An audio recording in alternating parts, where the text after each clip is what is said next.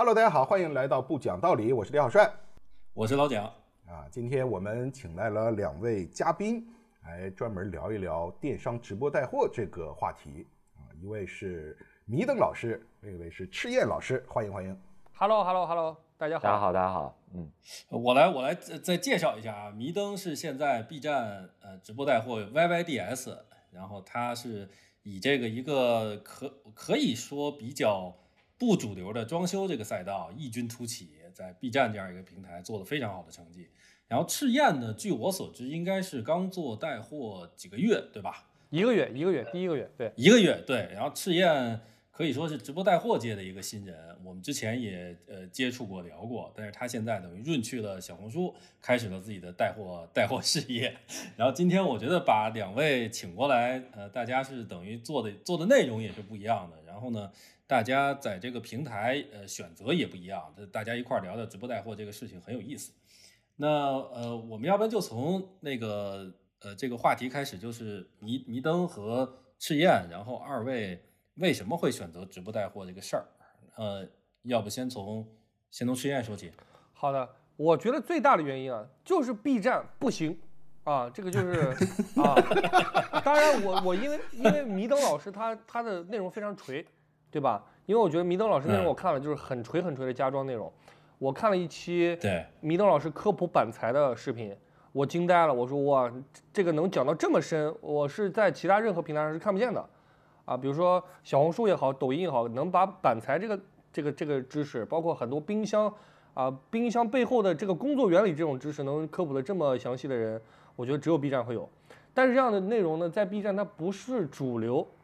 你们明白我意思吗？就在 B 站的主流还是以搞笑啊，比如说小姐姐，还有什么之前还有美妆，还有一些影视，还有什么 Vlog 大博主的什么不要笑挑战这种类型为主，所以在 B 站整个这个生态下，它不太能发展出来这种消费类的垂类内容，所以我一开始也没选择这个这个赛道。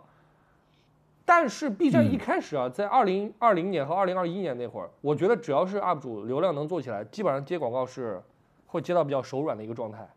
嗯，那两年是对那段时间，我就觉得啊，这个状态可以持续，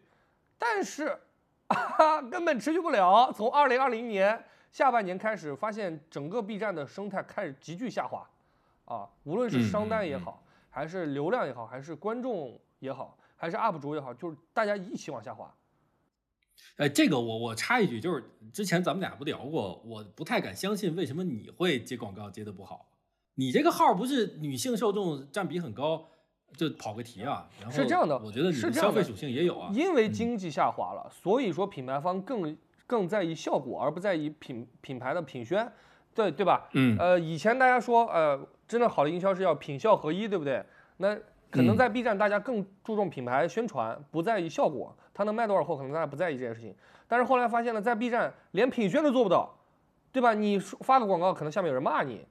你发广告，大家说，哎，这段从哪哪跳过，对吧？空那个空降在几分几秒，品牌方一看这东西，我靠，B 站根本没法投放。那时候效果广告怎么办？其实效果广告在 B 站还做的蛮好的，有一些比如说粉丝量在几万啊十万以内，比如说几万到啊十万的这种 UP 主，他们做那种效果广告卖的全都是白牌，没有卖什么，没有什么卖大牌的，卖一些比如说你一看就把黑头夸夸给你洗出来那种洗面奶，一看就不可能，但是他们就卖的贼好。嗯嗯嗯。因为 B 站的学生群体多呀，像这样的账号还生存的还可以，这种矩阵号生存可以。一些大的 UP 主，我我了解到的，上至千万级别，下至百万级别，在 B 站的生存状态都不是非常好。嗯嗯，是对，所以说我在看不同赛道的时候，我觉得呃还好还好啊，万幸万幸，我在小红书和抖音还有账号啊，而且那边的粉丝他们的消费意愿比 B 站要强一点，他们的那种。审视你的状态会弱一点，嗯，所以说更适合去做直播带货，并且我觉得这个现在你光给人家做品宣不做效果，这样的博主能走多远我也不太确定，所以还是得去帮品牌方真正卖到卖掉东西，才能帮助到他们销售，才能真正生存的更长远。我所以我是这样考虑的。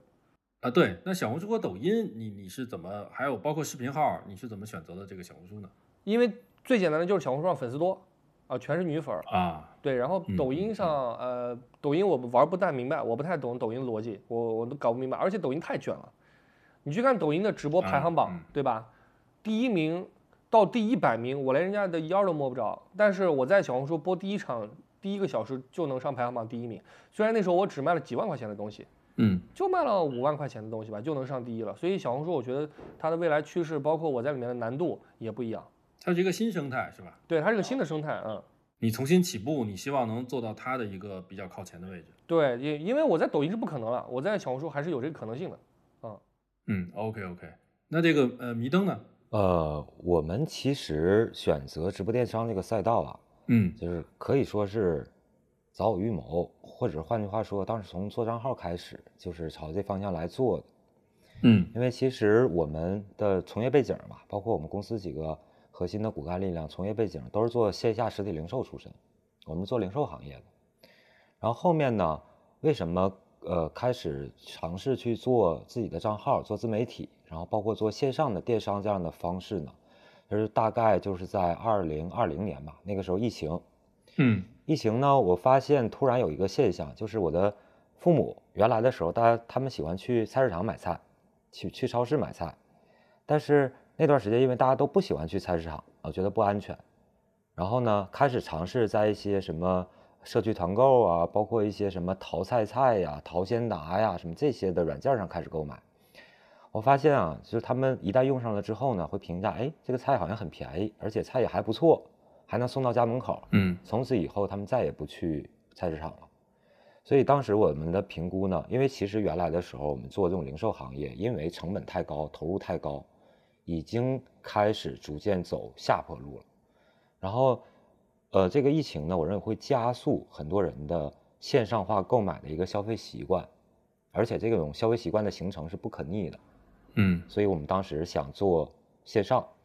但是呢，做线上其实呃，我们一直以来啊，觉得做线上跟做线下，它本质上都是零售业，人货场嘛。嗯但是做线上，为什么说电商发展，包括之后的直播电商发展，其实我认为这是效率上的两次跃迁。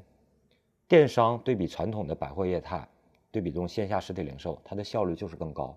不管你的这个店铺装修、你的上新成本以及你的服务成本，其实都会更低，成本更低，效率就更高。咱们讲零售业，其实核心讲两个事情嘛，嗯一个叫效率，一个叫交付。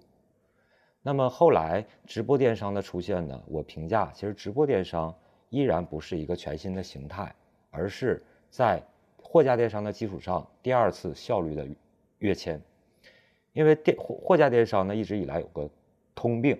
就是它没法卖高客单的产品，因为它没有导购能力。嗯但是线下是有导购能力的。当我们以前在线下做实体零售的时候，一个再优秀的营业员，他也不能同时接待三组以上的顾客，这是不现实的。但是直播电商的场景呢，它可以实现一对一百、一对一千、一对一万，所以说它是一个效率上的本质提升。我从来没把直播电商当成是一个流量入口，而是提升效率的一个工具。换句话讲，不管是货架电商也好，直播电商也好，本质上都是工具，而不是一个新的玩法。那么我们当时在思考赛道的时候呢，其实呃，其实我也思考了啊，整个电商的发展的历程，从最开始淘宝的出现，阿里巴巴的出现，大家敢在最开始只敢在淘宝上买一些小件儿，买点衣服，买点零食，买点日用品。但后面随着京东的出现呢，大家开始买数码类产品、三 C 类产品，开始逐渐买大家电类的产品，就大家对于耐销品的容忍度是越来越高的。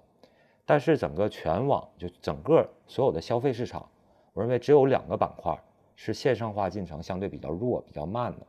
一个是家居建材，一个是汽车。嗯嗯所以说，我们既然还是想做零售业，那我认为随着大家对于电商的宽容度越来越高，对于这种形式宽容度、容忍度和接受度越来越高，那么呃，这两个赛道就是家居建材和汽车这两个赛道是早晚会完成线上化的转型的，因为现在的比例是不对的。像大家电已经完成这个转型了，大家电现在线上线下差不多能到一比一，但是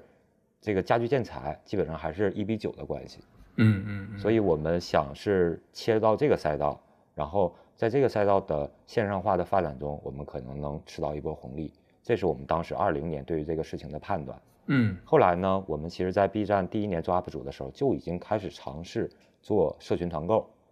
但后来我们也觉得社群团购有自己社群团购的一个局限性，因为它本质上意义上还是货架电商。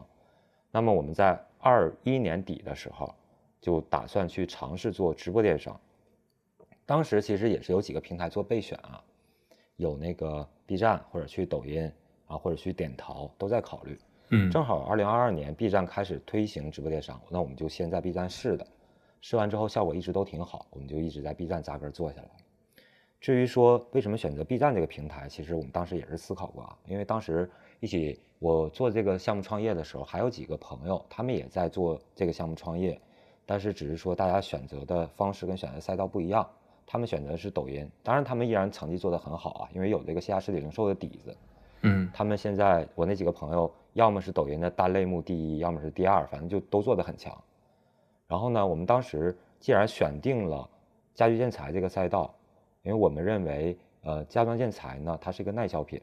耐销品呢需要更强的、更大的决策成本。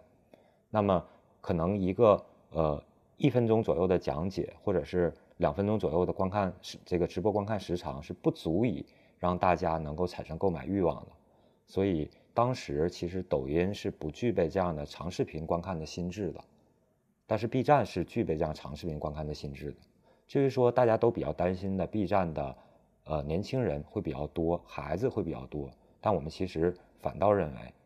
年轻人在哪，商业的未来就在哪，因为孩子会长大的呀，嗯嗯他早晚会面临这个几个重大的人生的消费决策点，比如说买房子、娶媳妇儿、装修、买车，这是早晚会遇见这这这这个事儿的，那只是时间早晚的问题，所以我们也坚定的看好 B 站的商业化的未来。嗯嗯，那我就顺着问啊，就嗯也是这个问问二位的问题，就是为什么选择了你们现在的这个品类？那呃，迷灯，你为什么选择的家装？是因为之前在这方面就有资源、有积累，还是怎么样？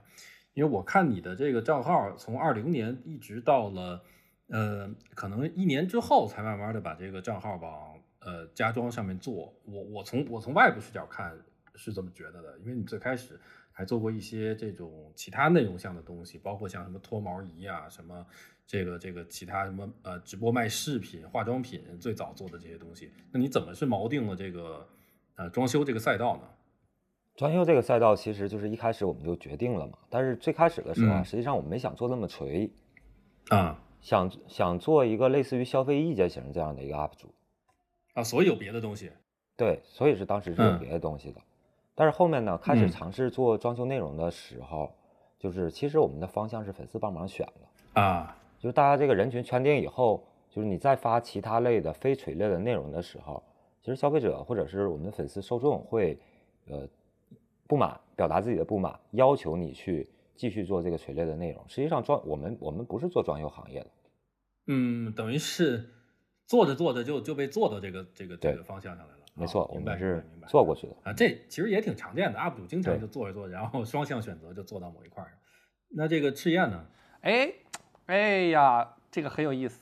我是迷灯老师的一点一点零版本，可能零点一版本。我是迷灯老师现在目前的零点一版本。我特别像迷灯老师刚开始的时候，我是做全品类，我现在做什么品类都有。我跟你说，我第一场直播上了两百个品，你知道吧？吃的、用的，呃，日化，呃，服装，还有美护，什么都有。嗯但是后来我就发现啊，这时候粉丝开始有有有心智了。我什么卖的最好呢？可能是个户家清卖的好啊，食品卖的好，美妆啊美妆产品根本没没卖出去，护肤品卖的不错。后来我们就开始慢慢缩这个类目，对吧？现在开始缩到个户家清，还有呃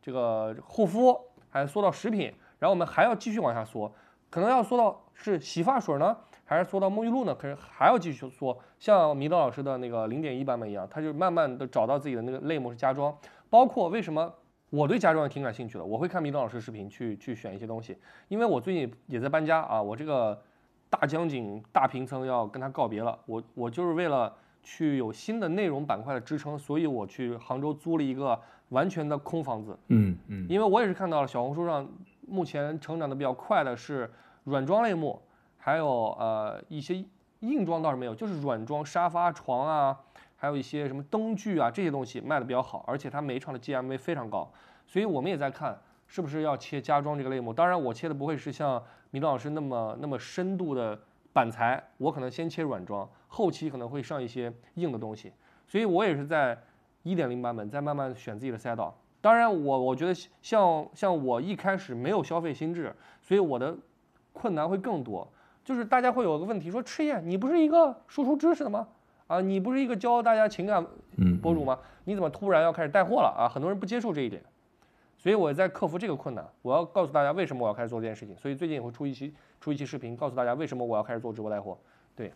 嗯，我看你出了不少这个，就是来讲自己为什么要做这个事儿，然后自己想要怎么干之类的，其实就是在在在给给用户植入这个心智，对吧？你还在这个阶段。对，有几个目的。第一是我要植入用户的心智，就是为什么我要做直播带货。第二是给大家看到我的团队其实很认真的在选品，我也是很认真的在试用，所以这个心智得慢慢建立。第三就是通过视频也要不断的招招人扩团队，因为现在我不仅要做内容，还要做管理，还要做运营，其实很多事情都是同步在进行的。我要通过视频来解决各个模块的问题，嗯，比如招人问题，比如说带货问题，比如说招商问题，都要通过视频来解决。哎，说到这儿。两位老师，我我你们能介绍一下你们现在团队大概什么规模？然后，包括这个货盘现在是有多少？比如说小小红书给提供的，迷登老师应该是呃渠道都是自己吧？因为我感觉 B 站好像不会主动是上一些家装的这样的这个货品，然后小红书这边会会给这个直播带货的博主主动提供一些货品吗？还是说都是自己团队去去去谈的？呃，我先说还是迷登老师说？你先说吧，先。好，是这样的，就是呃，刚刚那个问题是选品的问题，对吧？我是这样，我第一场直播接触了大概三到四百个品，然后品牌大概有一百来个品牌，百分之六十到七十是小红书给我对接的。但是呢，为什么小红书给我对接？毕毕竟我的粉丝体量在那个地方，然后呢，我会跟他们官方人员去联系，他们也是对我比较感兴趣，所以会帮我对接。但其实如果说没有这个粉丝量，在小红书上直播带货的话，大部分品要靠自己找，啊，基本上都是从身边用过的品开始作为抓手，就相当于啊，我用过这个衣服啊，我穿过这个衣服，我用过这个呃饰品啊，我我用过这个护肤品，我来卖。嗯，就像我这种，就是我平时没有什么购物习惯的，所以一开始带就很麻烦，我必须海选，然后再慢慢缩。嗯，所以小红书会提供百分之六十，我自己会找百分之三四十。但其实真正要卖好，自己我在在我看来，还是要找那些。呃，不好找的品，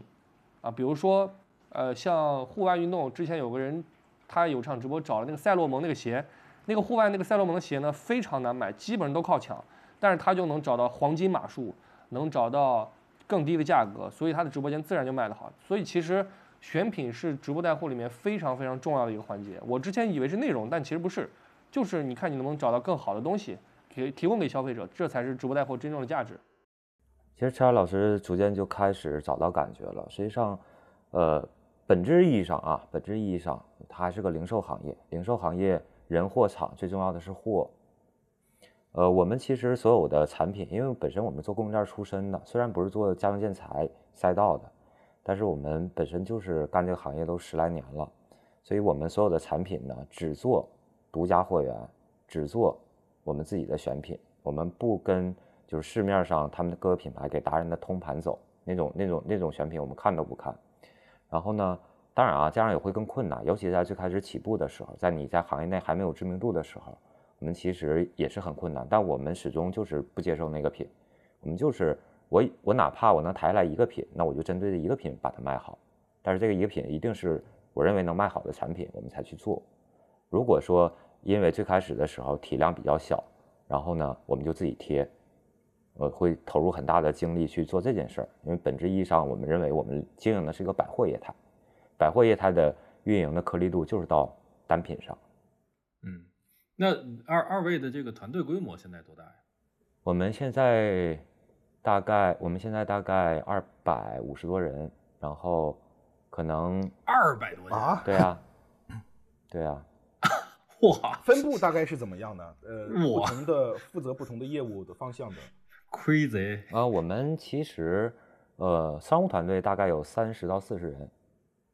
然后其他的这个什么人力啊、财务啊有几十人，然后我们会有自己的，我们有自己的广告公司，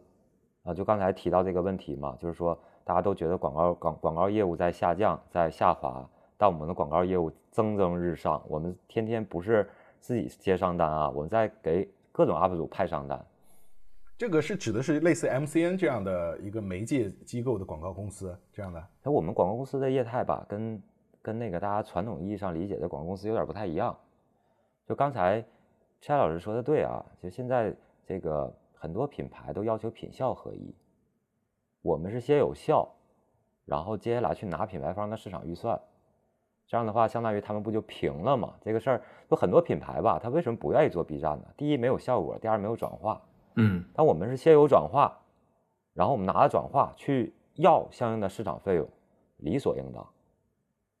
啊，就硬硬要，嗯对吧？嗯，然后硬要谁来消耗呢？那你找别的广告公司消耗，那肯定是不好使啊。我来帮你消耗。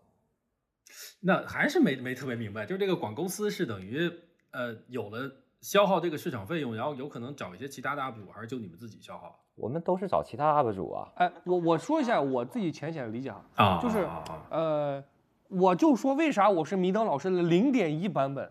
就是因为迷灯老师这条路我也想明白了，对，嗯就是我们现在只有十个人，但是未来我估计规模跟迷灯老师会差不多。如果我做得好的话，为啥迷灯老师说那个话我一下就想明白了？是因为 我也想这么干，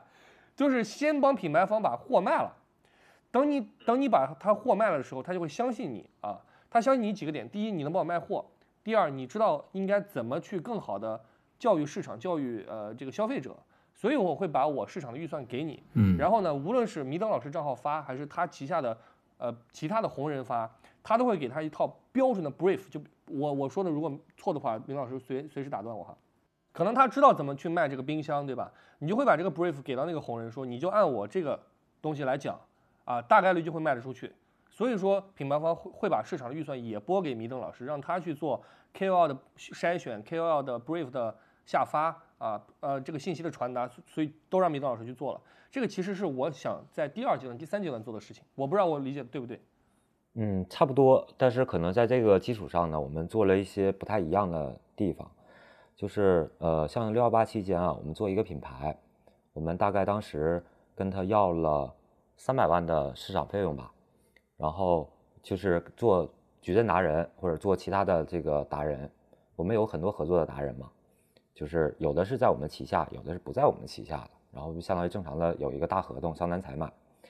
然后呢。我们所有做的宣发都就比如说啊，大家经常看到电梯广告会有这种什么呃海尔插天猫或者什么京东插顾家这样的一个联合宣发的方式。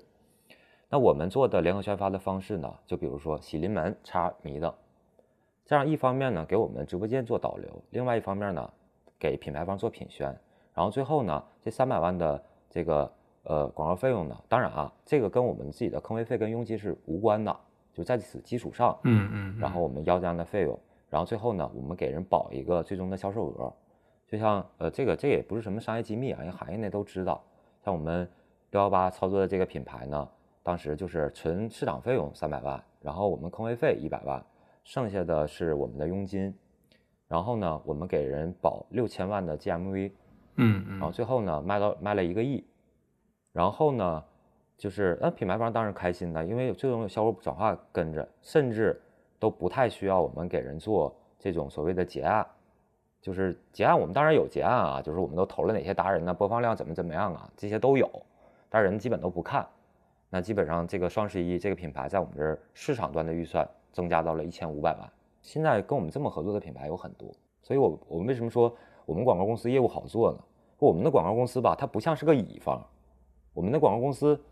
到哪儿跟人品牌，它是个甲方，就特特别神奇的一件，特别神奇的一件事儿。品牌没有啥话语权，其实，在迷灯老师，嗯，那这个还没算完呢，这个就是三三十个人，再加上这个广告公司，那剩下的人呢，一共二百多人。运营啊，运营，运营具体指的是，嗯，售前和售后。其实，在 B 站这种环境下吧，其实大家对于带货的这个呃容忍度其实不高，嗯，但是我们卖了这么多。像我们去年卖了七个亿，今年到现在，今年现在到截止到八月份吧，我们卖了快十五个亿了。但是你会发现没，我们的舆情还还挺好，嗯，是没有崩，嗯，其实主要是得益于售后，因为我们嗯做零售啊，就是一直以来有个观点，零售有两个核心关核心关键嘛，一个叫效率，一个叫交付。嗯但这个交付呢，家装和家居类这种耐消品，它是交付很很很重的东西。那在这个过程中，谁也不能保证百分之百不出问题。那在这种情况下，一方面我们会对于品牌提出很重的这个售后的要求，这是一个核心点，能不能进我们池子，售后是我们很看重的一件事儿。另外一点呢，就是有一些确实是品牌方超出他们的认知范围之内，或者是超出他们理解范围之内的东西，嗯呃，或者超出他们权限的东西，那就我们就贴。我举个比较简单的例子啊，就买一个电视啊，买个电视正常，你不是打品牌四零零去给你安装吗？嗯有的这个消费者呢就觉得，哎，挂个墙我自己也能打眼儿，挺省钱的，我就省这个安装费，我直接自己就挂了。结果啪，电视碎了。那这种情况呢，品牌方肯定是不管的，嗯，但这种情况我们管，怎么管？硬管硬管啊，啊啊！原价收回来硬管，这种事情每天都在发生。那我们的这大部分的人力成本，其实就是帮大家解决这类的问题。嗯嗯嗯啊嗯，老老李，你想问什么？哦，我想顺着刚刚明东老师说的，就是嗯先把效率做上来，然后去跟品牌方品牌方去谈，就包括刚开始明东老师说的这个两次效率的跃迁，嗯，呃，是从这个传统零售到电商，再到直播电商。对，其实我有一些没有直观感受的是，从电商到直播电商这个效率的跃迁的点在哪？因为我是一个直男消费者，嗯我想买啥，京东、淘宝搜，差不多看一下。呃，可能我去 B 站搜一些电子产品的讲解，嗯，或者是什么值得买上，比一比，我就下单了。嗯，那我其实我我也在直播买过货，但是我个人体感上，现在感就感受不到它这个效率的提升的点是在哪。嗯其实是这样啊，这也是各个平台，包括各个品牌为什么那么愿意跟我们合作的一个点，就是对于品牌方现在最缺的一个能力——结构性产品的这个销售能力。有些消费者很困惑，说那个这个品牌的电视跟那个品牌的电视好，哪个好？它俩价钱差不多。那其实核心需要的就是个导购能力。那我们会掰皮儿说馅儿的在直播间给大家讲清楚，这个一千块钱的洗衣机它好好在哪，不好不好在哪。那一万块钱这套它好好在哪，不好不好在哪。具体给大家在现场展示、现场拆解，并且现场做对比对比实验。那这个直接把消费者分层，就好像我们进到一个商场里面，嗯进到一个商场里边，它一定一楼可能是奢侈品啊，二楼国际名品，三楼什么国产品牌，四楼什么。这个消费者呢，他会根据自己的需求跟跟这个消费能力来走到不同的楼层进行消费，然后我们呢会人为的把消费者来分层，嗯就是贵的是贵，贵在哪儿？那这个它可能是三分钱两分货，那这个便宜的一分钱一分货的，它便宜在哪儿？我们这种产品都会提供。那最终呢，可能更更多数的人会选择三分钱两分货的的产品。嗯嗯这就是我们的一个核心逻辑，导购能力，把产品之间不同的差异化告诉你。我们直播间经常会有这种说，海尔的这个款冰箱跟美的的这款冰箱，它俩选哪个？那我会告诉你，海尔的这款的优势在哪，美的这款的优势在哪。那接下来你自己来判断，说哪个功能是我需要的，哪个功能是我不需要的，那直接消费者就分层了。我我我其实有个问题想问一下迷登老师啊，比如说现在我觉得呃，米勒老师做的最好的一点就是把产品做了一个横向对比，然后呢把消费者做了一个大的分层。其实我在想，其实这里面有一个知识的鸿沟。哦，在在我在我看来，嗯你比如说你拿到一款冰箱，你要横向对比十几款冰箱，你这个去做对比的这个团队的人员规模大概是多少？就是他们帮你把这个东西搞清楚、搞明白，这个是一个什么样的部门？然后他们的负责的分工到底怎么分工？然后怎么去了解、深度了解一个产品，传达给消费者？这件事儿是你自己去带队做呢，还是说有一个专门的团队服务你？呃，最开始的时候，其实一直的这个呃知识的积淀都是我自己来做的，但后面呢，随着呃可能涉及到的产品越来越多，我们的招商团队、我们的选品团队是负责干这件事儿的。换句话讲，一个产品想上我们的直播间，为什么？我通常会问两个问题啊，第一，啊、三个问题，第一，为什么？第二，这个产品你这个价格你自己会不会买？第三，是不是比拼多多便宜？明白了。所以说您您自己在积累这个知识的过程，大概持续了多长时间？我们从二零年开始做 UP 主，一直到现在，包括到现在我也在不断的学习，这个是一个持续的过程。明白了，明白了。OK，懂了。嗯，那赤焰，你这个我觉得你这个逻辑应该跟迷灯老师是两个逻辑吧？因为我我觉得你卖你如果卖三百个品，你不可能说 为三百个品都去横向对比，你全都弄得门儿清，你应该不是这样的，对吧？我第一场，我我第一场不是这样，我第一场不是这样。我跟你说个特别有意思的事情啊，我第一场卖了非常少的钱，卖了十八万，然后呢，嗯呃，真正到手的佣金可能就是一万七左右，百分之十的佣金，嗯因为里面占了大部分的是一些百分之一佣金的大牌，比如说雅诗兰黛的 D W D W 粉底液。啊、比如说蓝胖子防晒这种都是开百分之一佣金，因为大牌它心智已经做完了，消费者看到就买，看到便宜他就买，他不需要你讲，所以这种东西你是不需要讲的这这种。那品牌方凭什么给你佣金？凭什么给你利润呢？因为他的市场投放已经完成你的工作了，所以这种品我们上了没有效果，没有用，赚不到钱，啊，这这是第一场。然后呢，三百个品我几乎只能了解其中的百分之十到二十，我觉得已经差不多了，而且了解的很浅很浅，所以没有办法弄，卖不好，持续性都卖不好。我跟第二场、第三场还这么干，我就把自己干死了。所以第二场开始，我只卖我讲的明白的，我用了好的啊，并且真正能帮助到消费者的这个品。我们第二场从两百个品缩减到了二十个品，但是我们的销售额只有八万块钱。嗯哎，但我们赚的钱和第一场十八万一模一样，甚至还多一点。然后我们的直播的精力耗费的更少，因为那些品我都比较懂，所以说我们后来的策略就变了，就是我们要呃要找一个垂类去精专的干，并且要把产品像米登老师一样全部了解清楚，我亲自去了解也好，团队去了解也好，了解清楚完了之后，再去帮消费者做选择。你真正要去在视频里帮他做好选择，在直播间里给他好的价格，这样才能卖得出去。所以一开始我的逻辑是错的，我后来在慢慢跟着团队不断在优化我们的这个逻辑。一开始我也不明白，后来我才是慢慢明白这这个事儿。嗯嗯嗯，但是我还我我其实明白刚才老李问的那个问题的意思，就是我我平时也不是一个呃高频的这种直播带货的消费者啊、就买的非常非常少。然后我觉得其实大多数直播带货我看到过的都和迷灯说的那个不是一个逻辑，应该来说不是。大多数在我看来是一个安利项，就比如说你你李佳琦，他不是一个导购项，不是他在跟你说我这儿有一堆东西，然后这个最适合你，为什么？他是在说我这儿有一个东西特别好啊，他这我用的特别舒服，然后它也适合你，它这两种是有有有区别的。然后呃，我的一个呃问题就是说，老李那个在我看来还没有完全被解决，因为迷灯他解解释的非常非常好，就是为什么大家来直播带货，因为他不明白究竟要选什么，他没有这个专业性，然后迷灯这边给他补充了专业性，补充了很多的信息啊，但是其实呃，直播带货市场里有很多的这个东西都是在我看来。完全的信息差产品，就是像我我观察我妈，我妈春节的时候，她在家看这个，她她其实是一个视频号的高频的直播带货的这个消费者，还有淘宝的高频消费者。然后我觉得里面很多就是纯信息差，就比如说一个记忆的背后的靠垫，它的卖出的原理是什么？是我妈不知道有这个东西，她根本不是说这个这这个品在这儿是最是最好的，也不是最便宜的。我去拼多多搜，大概比这个便宜了百分之二三十。但是它卖的其实也不算很贵了啊，比拼多多高个对对，所以其实就是我我自己理解啊，就是你说啊这个现象是属于两种价值观的对立，啊，嗯我聊过很多直播电商公司，他们也想签约我，然后呢，他们跟我聊的啥呢？就是你要把一些对吧便宜的九块九的东西，还有一些比如说大家没嗯见过的东西，但其实大家能不能用得到呢？要不要对比呢？可能没有，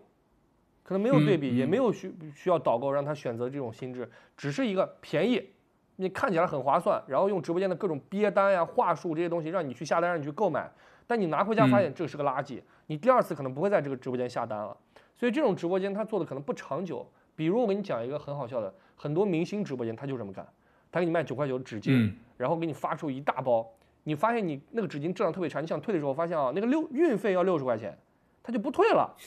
但是第二次你说他买不买，他还买，因为明星直播间他以娱乐为主，他不是以导购为主。他们逻辑是一样，是一种价值观，叫做我在帮消费者做选择，我在让他们过上更好的生活。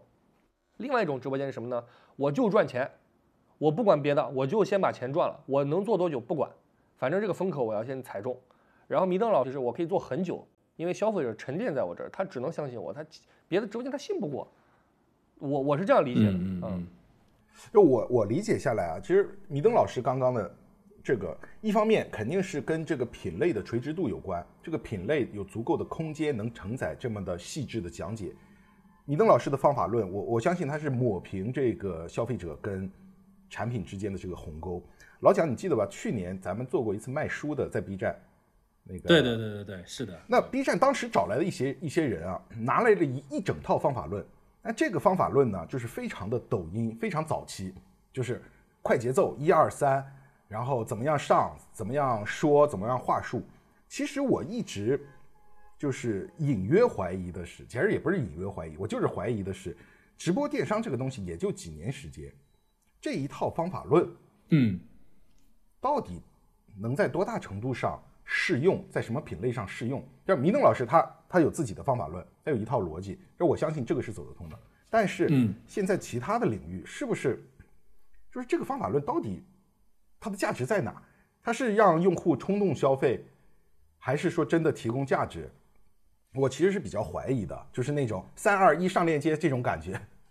嗯，我我不怀疑直播带货呃未未来的前景，但是我特别想听听二位怎么说这个事儿，就是你们是不是觉得它是昙花一现的东西？嗯，这个事情啊，我其实思考过很久啊，嗯包括这个事情呢，我也呃跟几位完整的分享一下我对于这个事情的观点。嗯因为直播电商呢，就是虽然说现在的风口红利已经逐渐趋于尾声了，但是它依然是一个朝阳产朝阳产业。那在一个产业新兴发展的过程中，它一定要经历阶段。大伙儿回忆一下，我们年龄应该都差不多，八零后啊，差不多九呃那个赤岩老师可能年轻一些，你是九九几九三的九三的，九三年的，对，但差不多啊。我不知道大伙儿有没有呃这个回忆一下我们的购物场景。从最开始的时候，大家可能小时候啊就有这种摆摊儿的市集，呃，这个有的地方嗯叫赶集，有的地方就是这种纯摆摊儿的这种这个这个这个地方啊。在这种地方呢，通常是谁占最好的位置，谁喊的最大声，然后呢也没有售后，也没有其他的，就是单纯的便宜啊。这个呃苹果九毛九一斤，咔一大车就开始卖，对吧？这是这样的形态。但随着后面呢，逐渐开始规划这个规范式的这种大市场开始出现了，可能各地都有嗯自己不同的大市场，像呃我们沈阳本地有一个叫无爱市场，像那个呃北京有动物园儿，这种其实都叫大市场式的嗯这个、这个形态。动批这种形态呢，相对来说，呃，更集中，然后呢，大家这个更拼货品，然后但是也没有售后啊。去了之后讲价，你能讲，可能这个两百块钱的你能讲到二十块钱，但你不能讲呢，可能五十块钱他就忽悠卖给你，对吧？这是商业的相当于二点零时代。随着接下来呢，百货商场出现了，像呃，蒋兄好像是北京人还是上海？谁？你我呀啊我我是北京人，我现在在上海但是我是北京人。对，啊，北京比较当时比较典型的西单百货，对吧？王府井，嗯嗯嗯嗯，呃，这种包括那个呃伊藤洋华堂这种典型的百货业态，包括北京现在嗯 SKP 也是百货业态、s k p 不是个购物中心啊，这个一会儿能说嗯到这个、这个关于业态的问题上。嗯嗯然后呢，百货业态更加注重商品选择、产品组合、价格、售后，嗯嗯对吧？这是百货业态存在的意义。随着那基本上就是百货业态出现之后，各个这个大市场业态逐渐开始被淘汰掉了。那接下来呢，呃，后面还有这个购物中心业态，但是购物中心业态它本质意义上不是卖东西，本质意义上是商业地产。等如果有时间啊，我再给各位充分的呃来剖析一下，就商业地产行业这种 shopping mall 它是靠什么盈利的？它完全不是靠卖货，也不是靠租金，那是完全另另外一套逻辑。嗯，但是我们其实就是，呃，因为我们其实看到可以看到这个市场的跃迁，包括形式上的变化，我们直接切到百货业态，就是把前面几步跳过去，我们直接切百货业态，因为我们认为未来的发展空间在这儿，它的进化的最后最终的场景是在这儿。嗯，所以呢，你的你是觉得这个其实是直播带货是很扎实的，它是一个新时代的百货，对它，并不是什么幺蛾子，是吧？并不是幺蛾子，但只是说在这个过程中呢，幺蛾子可能活不久，被人替换掉了。但是你是这要直接做渠道、做口碑、做品牌、做这种购物场景的，它是就说白了，它跟线下做一个实体零售是一样的。但线下实体零售同样有活几十年、口碑依然很好的胖东来，对吧？嗯像那个 SKP，现在全全全国卖的最多的零售额的商场还是 SKP，北京 SKP。嗯那这个百货业态不是不行，而是嗯有行的，有不行的，行的把不行的打死了。它有一个持续的迭代，持续的进化。对，嗯，我在二零年的时候出过一期这个直播带货，然后被评论区就是好很多 B 站的用户都说它这个没什么新鲜的，就是新时代的呃这个电视购物。嗯，那米登老师怎么看这句话呢？嗯，它现在的现在大部分的这个形态，它就是电视购物啊，大部分的，嗯，但是没有关系是吧？但是没有关系啊，其实，嗯，因为它一定会会被这个持续的这样的一个生意给打死。嗯嗯嗯，因为这是一个满足消费者最终需求的一个方向。嗯嗯，明白。呃，赤焰怎么看？赤焰，你觉得五年、十年后这个生态是会往上还是会往下？还会存在？呃，我我觉得它会存在多久我不敢说，但是我觉得它一定会把很多业态给打得体无完肤。我给你举个例子，我前段时间在商场里调研，因为我觉得米老师说的特别对，你开一个直播间其实跟开个商场没啥区别，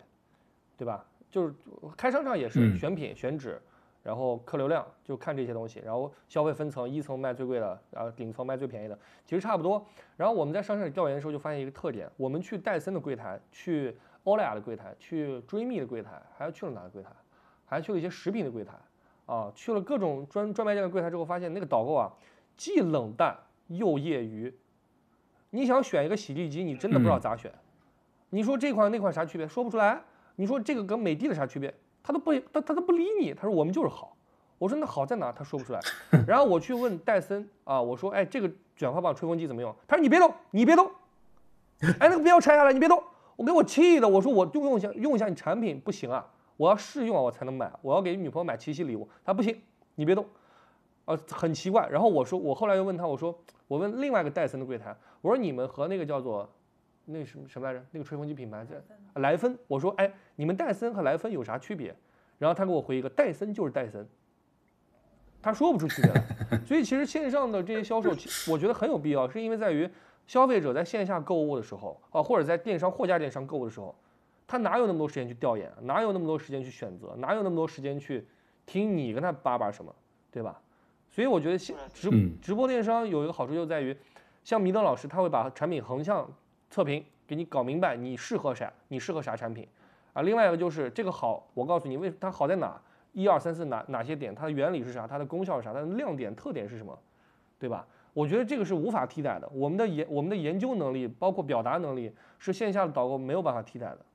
嗯，所以我觉得直播电商会存在很久很久的时间。嗯嗯嗯。就赤岩老师说这个问题啊，我就呃简单也说一下。就因为我们也是戴森跟莱芬我们一起卖，就是我们在直播间是怎么讲的，大伙儿基本就明白这个事情是呃怎么一个逻辑了。其实首先从产品力上来讲呢，我们会首先告诉大家，因为他们两个都是高速风机。高速风机出来的风呢，它确实是风速更高，然后呢，它吹干头发的效果也更快。然后我们会现场给大家做展示，就是把莱芬的那个出风口倒扣在桌子上，你去抓它那个电线，它是能飘起来的。拿莱芬的那个倒扣在桌子上，你去打开，它也是会飘起来的。这首先证明就是大概啊，从直观逻辑上，它的风力差不多。那么接下来呢，戴森其实是有一个专利设计的，就是戴森的风机呢，它不在吹风的那个后边那个屁股上，它在它的。把手上，嗯嗯，所以它也是唯一一个，因为有这个专专利结构的设计，它也是唯一一个能合法的中间这个有一个圈儿的这样的一个结构，中间有个圈儿，它有对于女孩子长头发是有一定的这种场景的，就是专门一绺头发怎么把它快速吹干，其实哎把这个穿过去，然后怎么把这个通过离心这个相当于呃一个负压场景把这个头发给吹干，然后除此之外呢，我们也会告诉大家，戴森它贵。但是它其实是有一定的社交属性的，它本身是个社交货币，因为你就比如说啊，我们给七夕节给女朋友选礼物，你如果是啊，你选一个莱芬，告诉她，哎，这个东西可能价格这个价格更便宜，它性价比更高，但它吹出来效果跟戴森差不多，但是你女朋友很可能觉得你个抠逼，你就是不爱我，对吧？所以我们把这个事情都说清楚，那消费者自然的分层，那我可能更爱我的女朋友，我他妈选一个戴森，然后如果是我这个。就是随便选一个这个啊，这个可能选给自己的老婆，那我就选一个莱芬就够用了，基本上是这样的逻辑。我我直接一手反向筛选，就是谁谁如果哪个女的跟我说这个你买莱芬就是不爱我，我直接就把她给谁。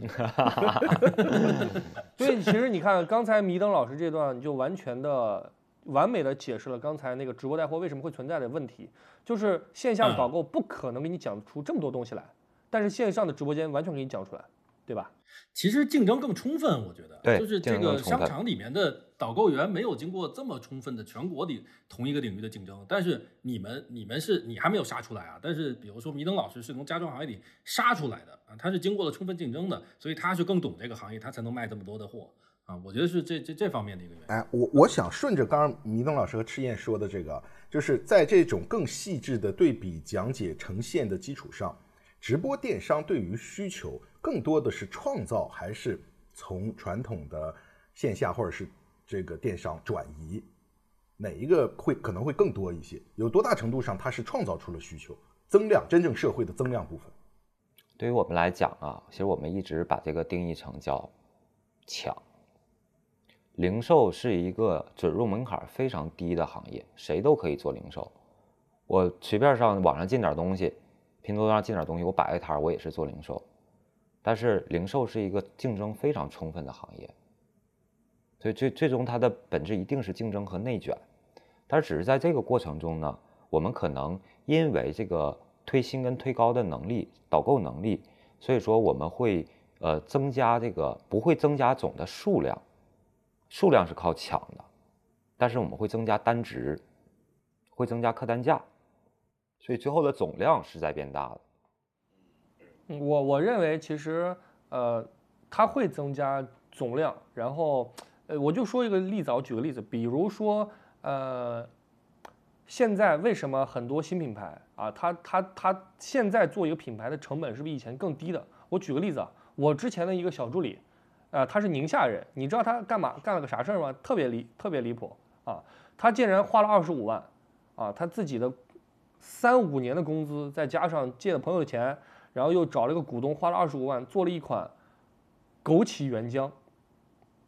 然后呢，他为什么做这件事情？我说我说你怎么敢的呀？你怎么敢花二十五万做个枸杞原浆？他说啊，他的供应链怎么样？什么品牌怎么样？我我都没听啊，因为我觉得一个从零到一品牌，你听这些东西没有用。我说那你怎么卖出去？我就问他一个很简单的问题，我说你怎么卖出去？他他第一回答是啊，我找主播卖。所以其实很多品牌从零到一的时候，他不会思考太多问题啊，他就想啊，我可以找主播卖，我给他高了佣金。然后我把我的品牌的整个背景完善一下，好像就可以卖出去。他们就这样认为，很单纯的这样认为。但是事实也是，现在做个品牌从零到一卖货，它其实比以前要简单的多。以前你是没有主播这回事儿的，你不知道怎么卖，对吧？你要是放到线下商超卖呢，还是放还是自己开个淘宝店，你的流量要怎么来呢？他其实不太清楚。现在我觉得做一个品牌从零到一，其实比以前要简单一些，可能没有简单太多，但简单一些。这个直播生态的这这个行这个直播的这个生态也会反向促进更多的品牌去绽放出来。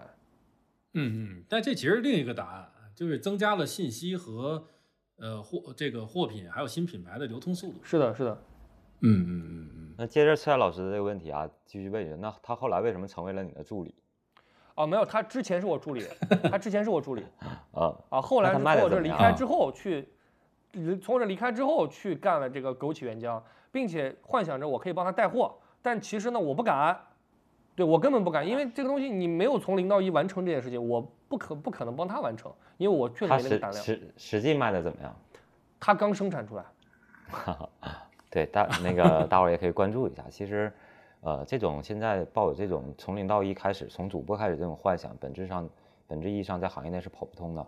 对对对，我跟他讲了，我说你谨慎一点，但他不听，他觉得哎呀，我有这个背书那个背书，其实在我看来什么都没有。嗯，哎，这个迷灯迷灯这个判断是什么意思？就是呃，如果你是一个新品牌，想靠这个主播把这个品牌做起来，是走不通的吗？对，它它其实是这样啊，就是直播嗯电商这个行业呢，它能快速的放大你的能力。嗯就比如说我我们自己做自营品牌啊，我们有几个自营品牌，嗯而且我们自营品牌卖的非常好。嗯呃，其实核心原因是什么呢？并不是因为我们自己能带货、自己能卖，这只是其中的一方面。它相当于快速的帮品牌完成了从零到一的这个步骤，但实际上真正核心本质呢，是我们知道消费者想要什么东西，我们知道这个产品在嗯市场上是空白，那么这样的产品呢，就是能形成自传播跟自发酵。嗯，所以说，我们是相当于把消费者端的信息收集过来之后，我们去反向的找供应链儿去定制研发产品，嗯嗯。然后再完成，这叫 F to 呃那个 C to F to C 嘛嗯，C to M to C 嘛，嗯嗯嗯，然后接下来我们再通过一个相对比较稳定的渠道去卖，包括我们自己的自营品牌，不光上我们自己的直播间，也上其他的淘系主播呀，包括抖音主播的直播间。但是我们也会发现这个品牌发展的非常快，因为嗯，我们卖相当于推进了它第一步，论证这个产品是没问题的，嗯。就是消费者是买账的。那接下来呢，就它会形成很大的一个自传播效应。就我们我们那个灯具品牌是个呃是个是个灯具品牌啊，卖的挺贵的，但是它的官员素质就是好，它的这个写字指数就是很高。同时，就是到晚上的时候嘛，大家都是这个开着灯嘛，一到晚上七八点的时候，你在楼下一看，安了我们家灯的人就是这条街最亮的站，因为其实亮度这个事儿是直接能影响人的使用体感跟生活的幸福度的，所以我们其实就抓这一点。嗯嗯嗯嗯，呃，我有一个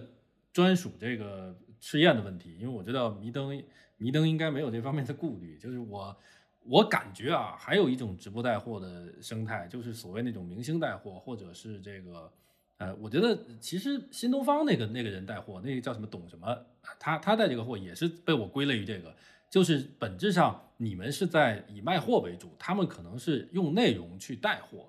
啊，呃而且甚至可能是跟这个卖货无关的内容，包括最近有一个是香港那边的明星，我不记名儿啊，对对对对对对对，就是这一类的货，我知道对迷灯一定是没有威胁的，但是呃，我想看看呃吃燕怎么看，就是你你觉得跟他们和你呃是在争夺同一批客流，用不同的方式，还是说你你跟他们之间互互相不干扰呢？是这样的，其实他们呃呃怎么说呢？我我之前不是讲了吗？这是两种价值观的对立。我给你举个例子，嗯向太带货是怎么带啊？他不咋说话，基本上旁边的助播在帮他讲这个产品哪里好，这个产品哪里好。然后他整个的货盘和其他的明星达人的货盘其实差不多啊。你会发现他的直播间会做一件什么事儿呢？就是请一些人过来唱歌呀，啊整个活儿啊，或者发个红包啊。你看很多淘宝呃那个很多抖音主播会在下面摆一大排 iPhone，对吧？给大家看我要什么抽奖啊，对吧？其实他们的逻辑不是站在消费者的角度，他们的逻辑很简单，就是我能搞来多少人流量，我能我能用多低的价格吸引你停留住，我能在直播间整什么活让你来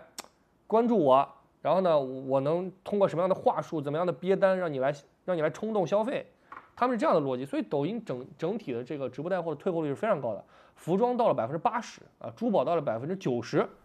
啊，他们都是通过各种各样的套路来让你下单，让你消费。这种这种东西没有站在消费者角度，你说他能干多久？我不知道，我不知道，也许能干蛮久，但我觉得再多再久，消费者也不是傻子，超不过一两年时间。嗯，我我刚刚才不是向太，不是向太，我我想起来是那个张小慧，就是张小慧，她是自己来来一直在说话的。然后，但是我我觉得她也不是，我理解她也不是光给你介绍这个产品怎么样，她呃融入了很多呃他个人经历，还有文化什么各方面这种这种要素。你怎么看这种呃这类的这个带货？你觉得跟你做的是一件事儿吗？你说张小辉啊、张小辉和董宇辉这种人，对吧？啊，对对对对对，我觉得他们俩是一类啊。我觉得他们属于那种不是，呃就因为我现在说的是两两种极端的价值观的对立嘛，一个是带来好的产品，我给你讲解的非常透彻；一个是我给你整活儿，给你弄节目效果。他们其实是属于结合比较好的那种，就是说我又有内容，直播间的内容可能跟货关系不大，但是我的货呢也还说得过去，也还能帮助到你生活更好。我我也是经过精挑细选弄出来的，所以他们是属于把这个东西结合的比较好。啊，所以可以嗯走的稍微比那些纯整活、纯搞噱头的人要稍微远一点。但是你说要走到像迷灯老师或者说李佳琦这样那么远，我觉得不一定，不好说。你看他们产品的迭代能力或者选品的迭代能力，能不能跟得上他们的，呃，能不能跟上时代的要求，跟跟得上消费者的需求？所以说，我觉得他们是属于那种我会比较，呃，我会比较去。去去多看多学的一种类型，因为其实我现在是个因为内容博主我觉得你就我，因为我觉得你有这个能力，实际上就是脱口秀带货。啊，对对对，但是嗯其实挺难的。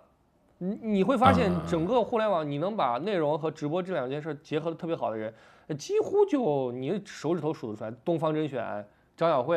可能董洁都不算吧，董洁我觉得都不算。董洁可能是因就为就那么几个，对对对，就那么几个人。你说能结合好的其实不多啊，真正能、嗯呃能做好的，要么就是这一头，要么就是这一头。所以我是偏向这一头，嗯我偏向去把产品讲解好，把这个呃对比做好，把整个消费者的决策链路给它缩短，就这这个是我我的选择。我觉得内容和直播能结合好，我我是很向往，但是我觉得我现在能力还不足。嗯，OK OK。然后呃，那我再问一个问题，就是二位有没有到目前为止有没有翻车过？不管是在选品上，还是说卖了这个东西以后差评如潮，退货率超级高，这种有没有翻车过？一定会有的呀。嗯我们前段时间卖生鲜，卖一个樱桃，嗯卖一个樱桃，然后呢，那个商家因为是呃，就是南方，尤其在南方发现的比较多啊，就是因为冷链运输出点问题，里边加的冰袋有问题，然后大概会有百分之四十到五十的人吧，收到那个樱桃里边是有坏的。然后这个其实啊叫翻车不可怕，关键是怎么处理翻车的态度。我们当时的处理方案，第一全额退款，第二所有的这个，因为当时是快端午节了嘛，嗯然后所有购买我们这款产品，当时那个卖的挺多的，那樱桃卖了也小一百万，大概也得有呃六七千人买吧。嗯然后所有的人送一份中秋的礼盒，当时是是也送一个很很很呃那个不是中秋啊，端午的礼盒，大概价值就是跟你买的这个樱桃大概是同值的一个产品。然后接下来我们去跟品牌方打官司。其实这个这个事情啊，因为毕竟你是作为一个销售方一个渠道，但前端我们只能叫尽量的去控制前端的这个货源的情况，但是不能做到百分之百，这是肯定的。但嗯问题是出了问题你怎么去处理？嗯嗯，那个谁呢？赤焰呢？我翻过呀，我之前做自己的 Go Solo 的品牌的时候，做那个服装品牌的时候，因为我的吊牌上没有贴合格证，啊、就这一件事情，啊，然后呢翻车了。但其实我在嗯，在 B 站翻的是吧？在 B 站翻的，其实我衣服我之前不理我我之前不了解衣服里面到底需要哪些资质，哪些吊牌，吊牌上到底要贴什么，到底要有什么样的标，我都不理我都不了解。我后来是通过那个嗯翻车，我是了解啊、哪些东西一定要有，哪些东西可以没有。后来发现就是可有可无的我们都有，可以没有的全有。然后其他淘宝店根本不注意不到的事情，我们全部往上贴。没有办法，因为 B 站的粉丝要求又是高。当然也不是说他们，当然也不是说他们不好，好的一点是他们反向推动我们完善了自己的这个产品的完整性。啊，当然嗯嗯嗯，不好的一点就是我们那次损失是损失了大概六个月的商单，加上一批货。但是我我我我也是嗯自己没有深度的去管管控供应链。当时我们做的做法就是疯狂道歉，动态上道歉，视嗯频里道歉，然后把把货给他退掉。反正当时反正衣服是没有任何问题，就是那个嗯纸、那那一小片纸让我付出了巨大的代价，所以我后来就是很谨慎这方面。哎，米邓米邓老师卖的那个生鲜这一类的，你是不是暂时还不会碰啊？你碰过吗？现在？我不，我不太会，我不太敢碰生鲜啊、除非他给我承诺，嗯就是我们现在也有生鲜的供应商，他承诺说换一颗果子，按照每一颗果子的单价给我退，就这种我都不太，我都不太敢合作。我觉得换一颗，人家消、啊消费者体验就差了呀。嗯嗯嗯，迷迷灯是怎么碰这一块儿的呀？我们因为它是你常规的这个卖的一个品吗？是常规卖，但是其实我们嗯做这种快销、做生鲜这类，我们其实拉复购、拉粘性的，并不指望他出钱，他只是啊啊占我们很小的一部分。嗯所以我们做生鲜类的，一直以来都是这样啊，嗯就是无理由退货，就退款不退货。换句话讲，这个产品你收到家感觉有任何的问题，你就直接找我们客服申请退款不退货就好了。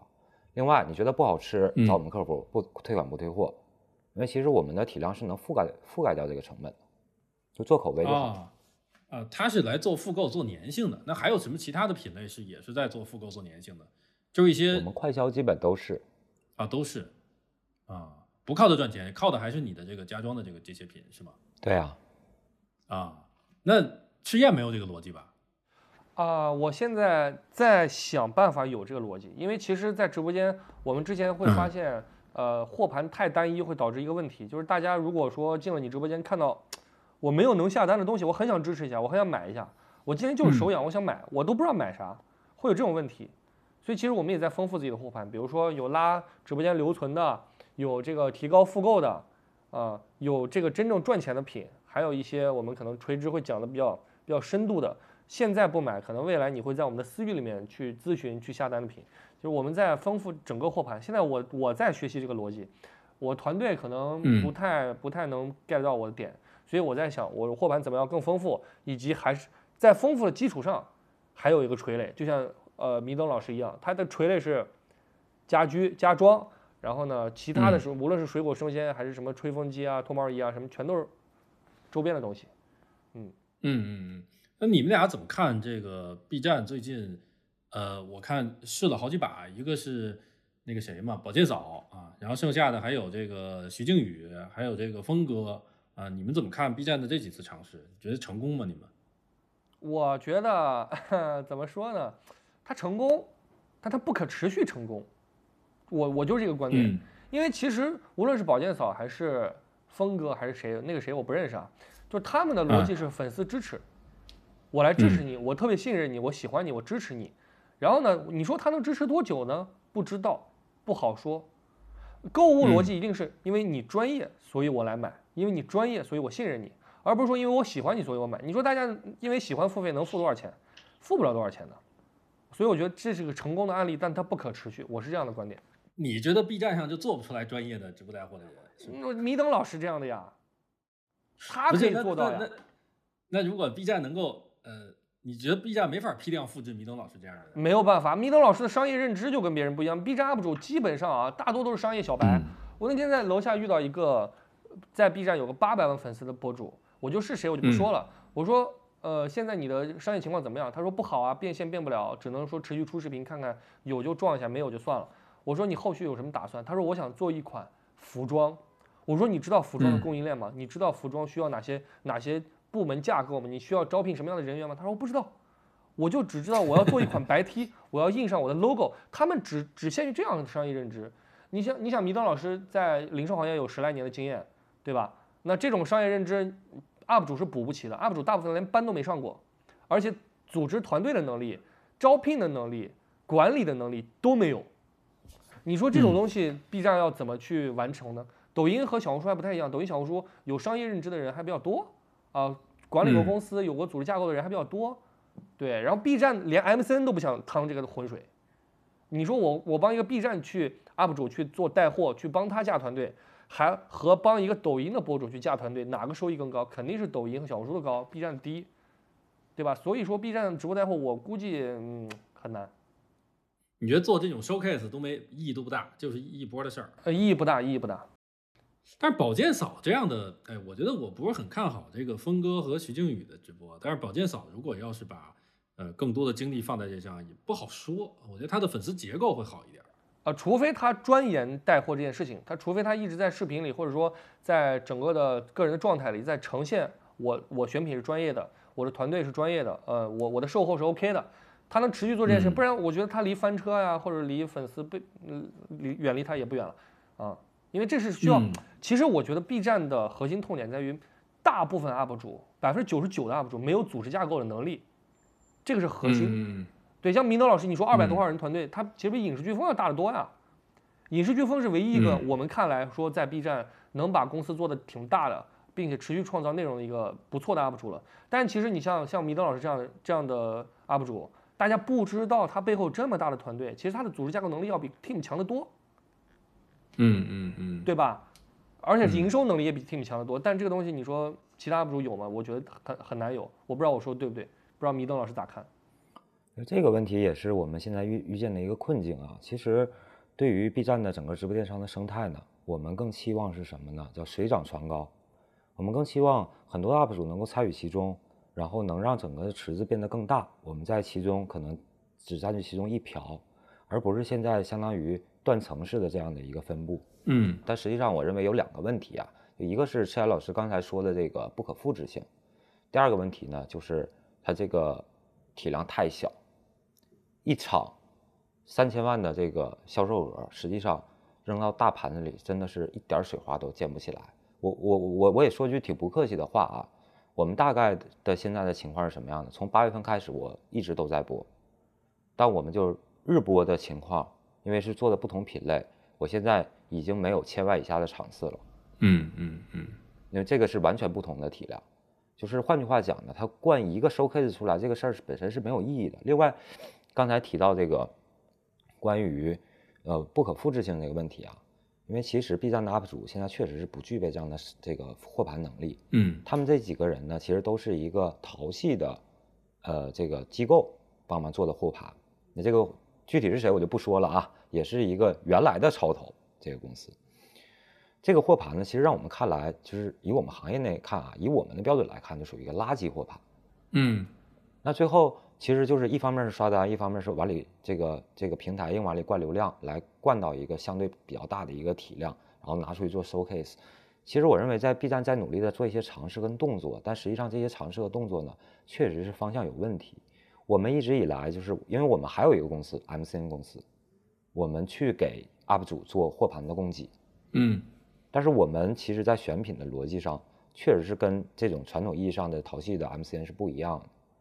而且就是真的是很精挑细选的在做。同时呢，正常淘系 MCN 的这个佣金分成比例是五五，而且要求跟 UP 主是强绑定。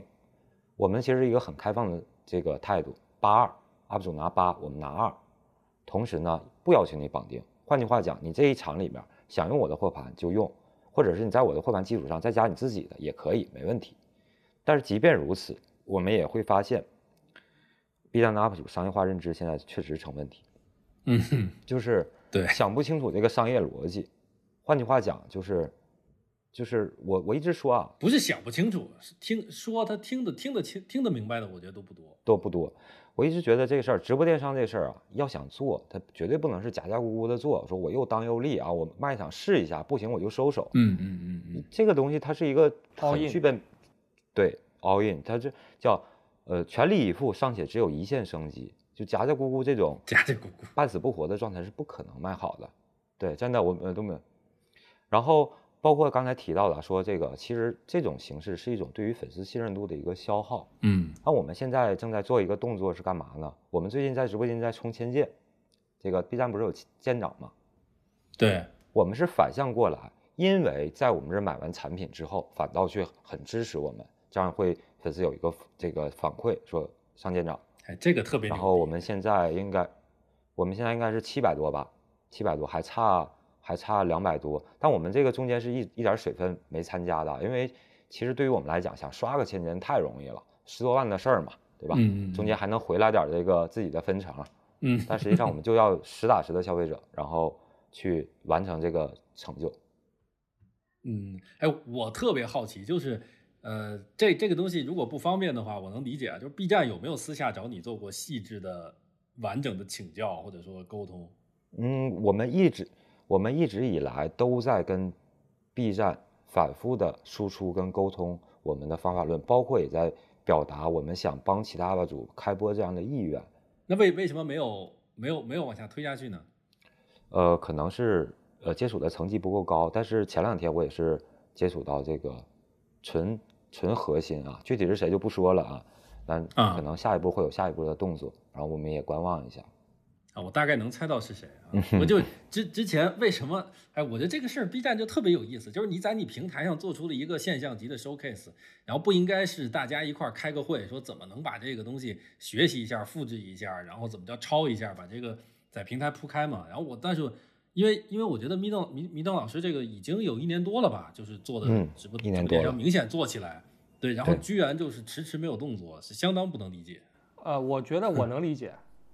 啊，我招聘过，我的公 司来过几个 B 站的人来我这儿应聘，你知道吗？啊，我呃对，来过几个 B 站出来的人来我这儿应聘啊，他们有商业化部门的，有这个 UP 主负责运营部门的。我就问他们一个问题，我说你们觉得 B 站的商业化做得好吗？啊，无论是 UP 主商业化还是你们自己的商业化做得好吗？然后他们都说不好，他们都认为不好。我说那你们有？内部有想过怎么改吗？他说不，我们不改，我们还是坚持这个自由的创作氛围啊，这个坚持什么 这那的。我说那你对吧？你又就是属于又当又立，又想改商业化的氛围，又想把商业弄起来，又不想通过你的这个那个内部的组织结构的调整啊，或者内部的业务的调整来来让大家真正赚到钱。就他们是属于那种贼纠结，你知道吗？B 站内部的人贼纠结。并且内部，并且内呃，这个 B 站的商业架构，我觉得特别像社团，他们不太像一个公司。你说跟，你说跟，比如说跟抖音他们比，他们是靠人，他们是靠人连接的，谁和谁的关系，或者谁和谁的之间的私人感情之类，他们不是靠一个架构、一个制度，或者说靠利益，都不是。对，所以以其实我我我就我就感觉，哎呀，我我怎么说呢？我有时候觉得说这话不太好。我觉得一个公司的上限是这个老板，你知道吗？一个公司的上限是老板本人，老板的认知决定一个公司上限。你看张一鸣的认知和对吧？是吧？这没法说。哎，这这就是你记得吧，老蒋，我跟你提过一个一个描述，嗯，就是既脱不下裤子又拉不下脸。啊，对，对对对，是有这，比如说保健嫂这个，我也觉得你两个站一个站一端也行。对，就是我觉得他这个战队游移，就比如说你说好不容易出一个保健嫂，哪怕呃在这个业内人，比如说 Middle 看来，他他不是一个特别值得吹的一个案例，但是我觉得那就继续投入资源，至少把这个案例给吃透啊。就是你把保健嫂到底挖掘他到底能走到哪一步，然后再说实在不行再算。但是好像又这么一波就就这样了。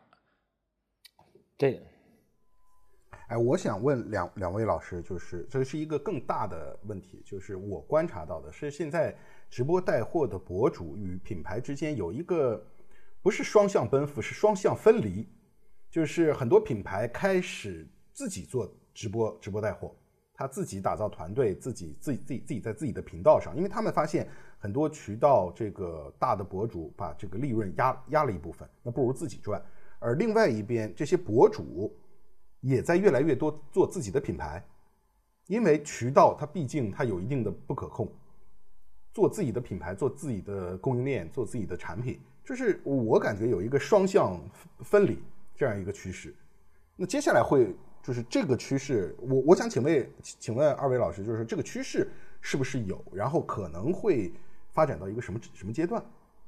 那对于我们来讲呢，呃，不太存在这个问题啊，因为毕竟我们属于做到这个品类的这个类目的超头。但其实我们评价啊，这个为什么呃 UP 主跟就是这个博主跟品牌方之间会逐渐互相分离的状态，核心本质是卖不好，投产比不够。一旦投产比够的话，大家是很愿意去做的。那么投产比不够呢，就是还是取决于之前各个坑位的这个虚高。行业内的虚假繁荣带来的，然后哎，我一场什么发战报，我这个做一场什么什么专场，卖了几千万，然后最后退单退了百分之九十五。其实它是本质意义上是一个商誉问题，就是商誉问题呢，其实是两两层面的意义，一方面是对于消费者端的商誉，一方面是对于品牌方的端这个商誉。像我们其实属于行外人，我们不不具备家电、家居跟这个家装行业的招商能力的。最开始的时候啊。但是这个就像那个刚才蔡老师说的这个问题，我们第一场直播其实是个试播，因为我第一场的大场呢是谈完之后，然后 B 站当时觉得，哎，必须得让我试一场，才能第二第二场才能给投资源。然后我第一场试播，我只播了一个产品，一个床垫，但那个床垫卖了五百万。其实核心本质是什么呢？就是最终是一定要有跟品牌方之间的交付。跟就是最终有一个效果转化，你才能让人逐渐去相信你。然后我们从那个时候就是默默无闻嘛开始做，然后做第一场做的原始木语，当时我 B 站的正正式的第一场直播，我们就卖两千万。所以其实我们不是一点点起来的，我们是直接一下起来的。然后随着这个过程中呢，大家又觉得，哎，这个行业内啊，因为行业内非常小啊，这个这个各品牌跳来跳去的非常小。然后呢，大家都是朋友。哎，互相推荐。哎，我们有一个最近接触一个好的渠道，然后呢，收费又相对合理，然后同时呢又能出货，然后又这个消费者的口碑又很好，你要不要来试一试？我们的这个供应链圈是这么一点点拓起来的，就跟我们现在 to C 端的消费者市场也是一样，有很多人尝试在那买完东西之后，哎，产品挺便宜的，售后又真的很好，选品又不错，讲的又很专业，然后接下来会拉自己周围的亲戚朋友一起过来买，其实。本质意义上是一个逻辑。哦，我我想请教一下迷灯老师，因为我现在是迷灯老师零点一版本，我想呃，比如说迷灯老师能给我一点建议吗？因为我刚听到，我好好像跟你的路子有点完全相反，我是从三百五百个品里往下摘摘摘摘到最后，我感我感觉我卖适合什么东西。像您第一场只卖一个品，像这个品你是怎么选出来的？以及呃，这个你的内容和这个品大大大概做做了做了多长时间的蓄水？比如说我在卖这个品之前，我出了多少视频讲这个品，然后给大家种了多少的心智，最后才去直播间成交转化。这个涉及到一个比较强的一个选品能力啊。换句话讲，你可能需要更多的把这个资源都 all in 在这一个品上。我们当时是这个情况啊，当时 B 站通知我要预播一场的时候，我们离离这个要开播的这个时间只有七天，因为我当时没得选，我只能选这个品，因为我再去谈商务什么来不及了。为什么只能选它？是因为在 B 站通知我的当天，我们正在我们的私域群里做团购，刚刚卖了一波，也卖了几百万。然后马上又开播，又卖了几百万，就大概首先这个产品是没问题的，另外一个呢，选择它其实也是被逼无奈的。它是家装类目里的是吗？是家家居类目，哦，它是个什么品啊？床垫儿，哦，床垫儿。所以说，为卖这个床垫之前，你的内容大概做了多久的铺垫呢？我们对于床，其实我们有几个核心叫拳头品类，就是属于全网卖的最牛逼的床垫，就是我们的拳头品类。但真正准备床垫的内容啊，大概我们可能准备两到三个月吧，就是对于这个行业的摸底，包括所有的测试排查。哦，明白了。好的，明白，懂了。好，那呃呃，老李还有什么常规的问题吗？如果没有的话，我就做问最后最后两三个问题了。我我我有一个最后上价值的问题，嗯 最后上价值的问题啊，那我先问没没那么上价值的问题，就是呃一个很很具体的问题啊，就是呃，我想请二位为这种 B 站 UP 主他有心思去做直播带货，然后呢也想在这方面投入精力，投入呃不说 all in 吧，半 all in 吧，半 all in 这个状态。呃，你们有没有对他呃提什么建议？比如说，我想做这个事儿，你们有什么建议？从什么地方开始准备起？找什么样的人合作啊？我想听听你们两个人的说法。嗯，应该做什么准备？我我先说吧，我觉得，嗯如果是你针对大量的 UP 主讲的话，首先是心态问题要摆正，就是我嗯就像刚才米德老师说的一样，要 all in，他不能说我试一下，试一下绝对试不起来，因为第一场、第二场、第三场你基本看不出什么东西来，你要通过不断的嗯优化、不断的试错，才能迭代出一个适合你自己的直播的场景、状态、产品，这个你才能试出来。你试完差不多，可能前期还是亏钱的，可能不赚钱，到最后你试出来之后嗯才能真正有那个爆发力。所以 all in 是个比较好的心态，这个是一定要有。第二是找到好的合作伙伴。呃呃，我觉得其实刚米德老师讲的那个，他的货盘跟博主八二分，然后呢也不签约，对吧？完了他们还提供很独特的这这些产品给博主，我都动心了，我都觉得等一下我要跟米德老师好好聊一下怎么合作这件事情。其实对于我来说，我真的缺的就是一个好的选品的逻辑，一个好的货盘，然后一个好的相当于一个好的模板交给我去怎么做一家公司，怎么做自己的团队的搭建，这个很重要。其实我觉得就两点，第一是 all in 的心态，第二是找到对的合作伙伴。嗯嗯嗯嗯其实其实对于我来讲啊，我们对于 UP 主的建议一直都是不要轻易的尝试公司化的运作，因为你工作室跟公司是完全两个不同的模式。那我们为什么敢搭这么大的团队？因为我其实从一五年开始，我管理的人就就将近两千人，然后包括我们团队全都是高管，大家都有这个能力。换句话讲，把这帮人组织在一起，架构反正对，就是这管理跟架构能力对我们来说是最简单的事儿。嗯然后呢，呃，关于说这个什么人适合直播带直播电商，什么人不适合，其实这个本质意义上啊，大家要明白一个事儿，就是流量逻辑，就是你的内容能力跟你的商业能力，它是完全不同的两个能力。嗯嗯我举个很简单的例子，就比如说客流量大不大，像那个火车站，对吧？飞机场客流量大不大？很大。但是火车站跟飞机场为什么商业很少有做得好的？因为他们不懂，不会做。反倒是专业的商场，可能哪怕开在偏一点的，像可能各地都有这个 Costco 啊，山姆会员店，它本身的自然流量并不大，但是为什么会有消消费者选择奔赴？是因为他们做做商业的能力真的很强。嗯但是这个事情呢，就不要轻易尝试自己去大团队，说我招几个商务，招几个招商，我还招几个导播，我就开始尝试这件事。我认为这个风险太大。我们为什么这么敢这么干？是因为我们心里有底，我们就是干这行的。嗯所以就像刚才车亚老师说的啊，就是我觉得就包括蒋兄也一样，你们可以尝试去呃找一个机构靠谱的机构去一起合作。当然啊，我建议不要去找淘系的这个机构，他们那个逻辑跟我们现在讲的百货逻辑真的不是一个逻辑。嗯呃，但是啊，这个也回回回过头来讲，其实我们的长项可能并不在快销。换句话讲，我们那快销呢，我们想做到很有价值、很有优势，很多是靠我们自己贴的。换句话讲，那个我们的整个的商业逻辑啊，是另外一套商业逻辑。但是我们的呃这个耐销品，包括有一些这个小店类的，这个其实我们就毫不毫不谦虚的说，全国最顶尖的招商团队就在我这儿。家电类的是吗？家电、家具、快销，呃，这个这个小，包括小家电，包括建材，不包含快销啊。哦，明白了。明明白了。OK，所以其实我我我刚才听完听完米登老师讲，我更确信一个点，就是在于我这两个月开公司的一个学习，就是 因为我的合伙人他其实也管大概两百号人的团队，所以他非常明白，呃，很多事情他其实不是靠，呃，不是靠个人能力的，是靠组织管理能力、组织架构能力。像米登老师说，组织管理能力是他那边最简单、最容易解决的问题，但是其实，在 UP 主，在众多的网红这里，他是最难解决的问题。对组织架构能力是最难解决的问题。你比如说，米德老师为什么可以很快的从一个外行人变成家装这个行业的 top？我觉得核心是在于他的组织管理能力太强了，他管两千号人。我觉得这个 UP 主，你别说管两千号人，UP 主能管好两个人，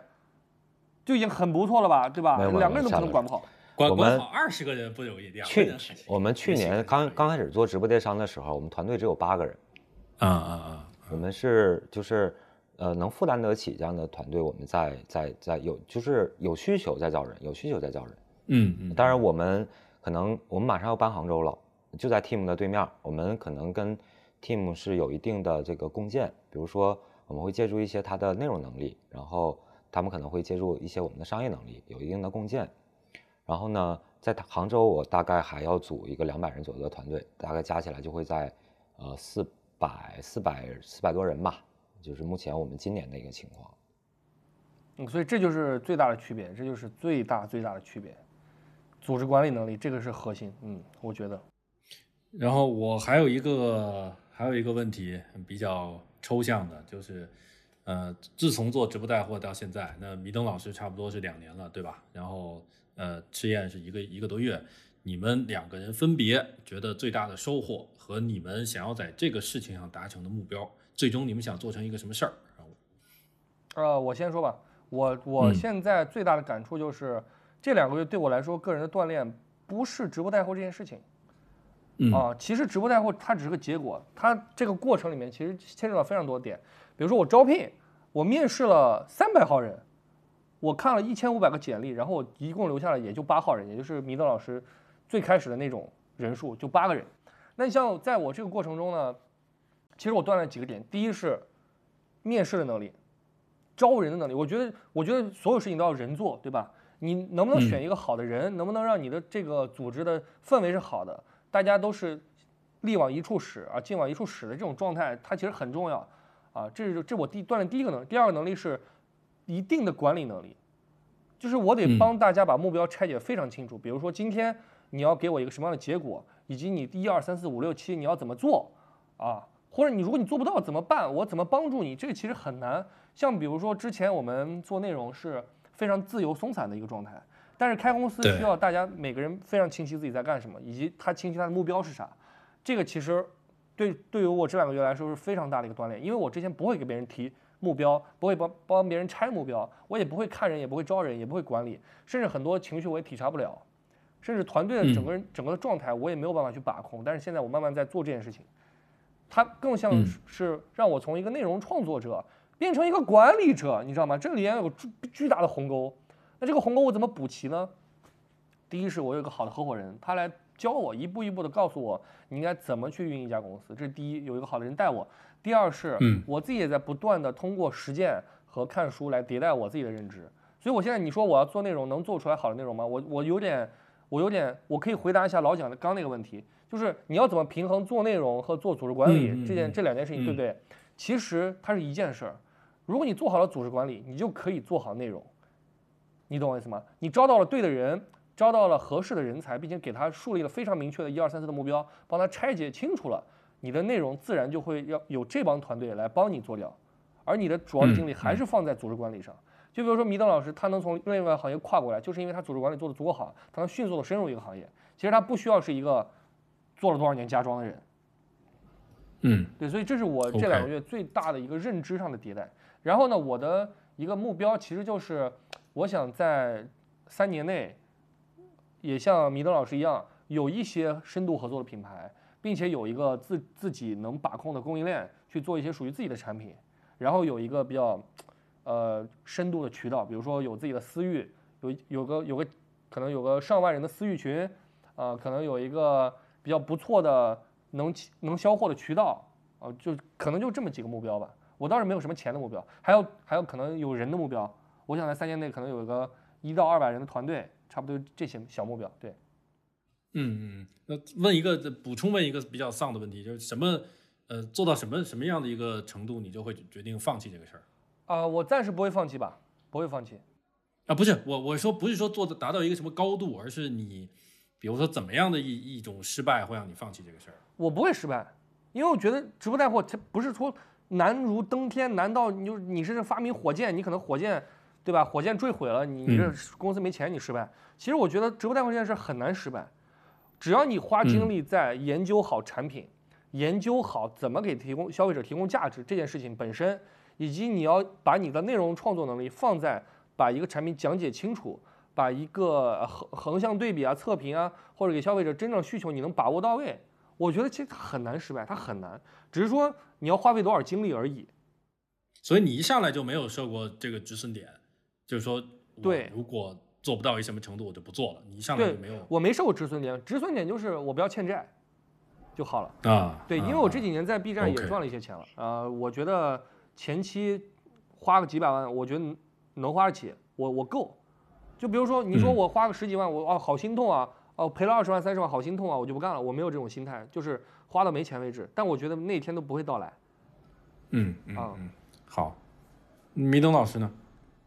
对我们来讲呢，因为我们整个创业这次创业啊，我们是零成本创业的，换句话讲就是几台嗯电脑直接做的这件事儿。然后呢，呃，其实啊，我们以前一直，所以所以我们也不存在什么止损点的问题啊，因为没损，嗯呃相对来说还是比一个比较正向的一个现金流。然后可能我们之前啊，这个操的盘呢，大概是一个年绩 MV 一百五十亿左右的一个商业集团，是这样的一个盘。嗯然后呢，其实，在行业内我们也有认知，大概呃，零售企业啊，千亿是个坎儿，过去就过去了，过不去就过不去了。所以我们其实把这目标还是放在千亿的。所以在这次我们的呃创业的前期规划，其实我就已经做好十年规划了，怎么一步步走嗯到千亿。但是只是说从节奏上来讲呢，会跟当时的规划稍微有一点点偏差。但是呃，节奏这个这个事情相对还是比较简单的。跑得太快了是吗？快了大概一年吧，跑了快了大概一年。嗯，啊然后实际上呢，我们在看待这个事情呢，就是 GMV 等于什么呀？叫呃访客，对吧？你的用户数乘以客单价乘以转化率。客单价呢，我们是通过不断丰富产品结构，这个是我们招商的问题。就像我们现在的客单价，很多消费者在我们这儿就是单个用户啊，呃消费的可能都过三十万，非常夸张的一个客单价。然后转化率这个问题呢，实际上我们现在有一些转化率不够。我们其实评估啊，这种耐销品呢，很多人其实单纯靠你讲，或者单纯靠线上的图片，是做不到能够下定决心选购的。更多的呢是需要实实际看得见、摸得着。所以我们去杭州还有一个重要的一个使命，就是，呃，开店。可以视为开店，也可以视为直播基地。因为其实我们现在在沈阳的直播间大概有五个直播间，但是因为我这个开播的频次现在比较高，尤其大促的时候开播的频次会更高，可能下午一个场，下晚上一个场，但来回这种切换，包括那个品牌方给我们寄样，然后我们再寄回去，然后我再布景，这个成本其实非常高的。所以与其这样，我还不如找一个地方，我把它平铺开。然后这个品牌就常做这些品牌啊，这个品牌它的这个直播间，也换句话说也是它的展厅就在这儿。然后我直播的时候我用，然后我不直播的时候，其他 UP 主可以复用，因为大家都面临这样这样这样的问题，卖这种耐销产品，大家都没有场景，都没有这样的实际的展厅。然后同时呢，我周一到周五我不对外开放，周六周日直接切到我们的开放日，嗯让我们的消费者能看得见、摸得着，目的是提升转化率。呃，我今年是会布杭州一个点。其实大家我我们在那个地方啊，相对比较偏，就是 Team 他们那不是良渚嘛，但是那个地方政策比较好，因为我们的税收非常多，就是纳税非常多，我们可以用税收抵租金，相当于我那个地方对我是零成本。嗯然后同样可以覆盖掉整个长三角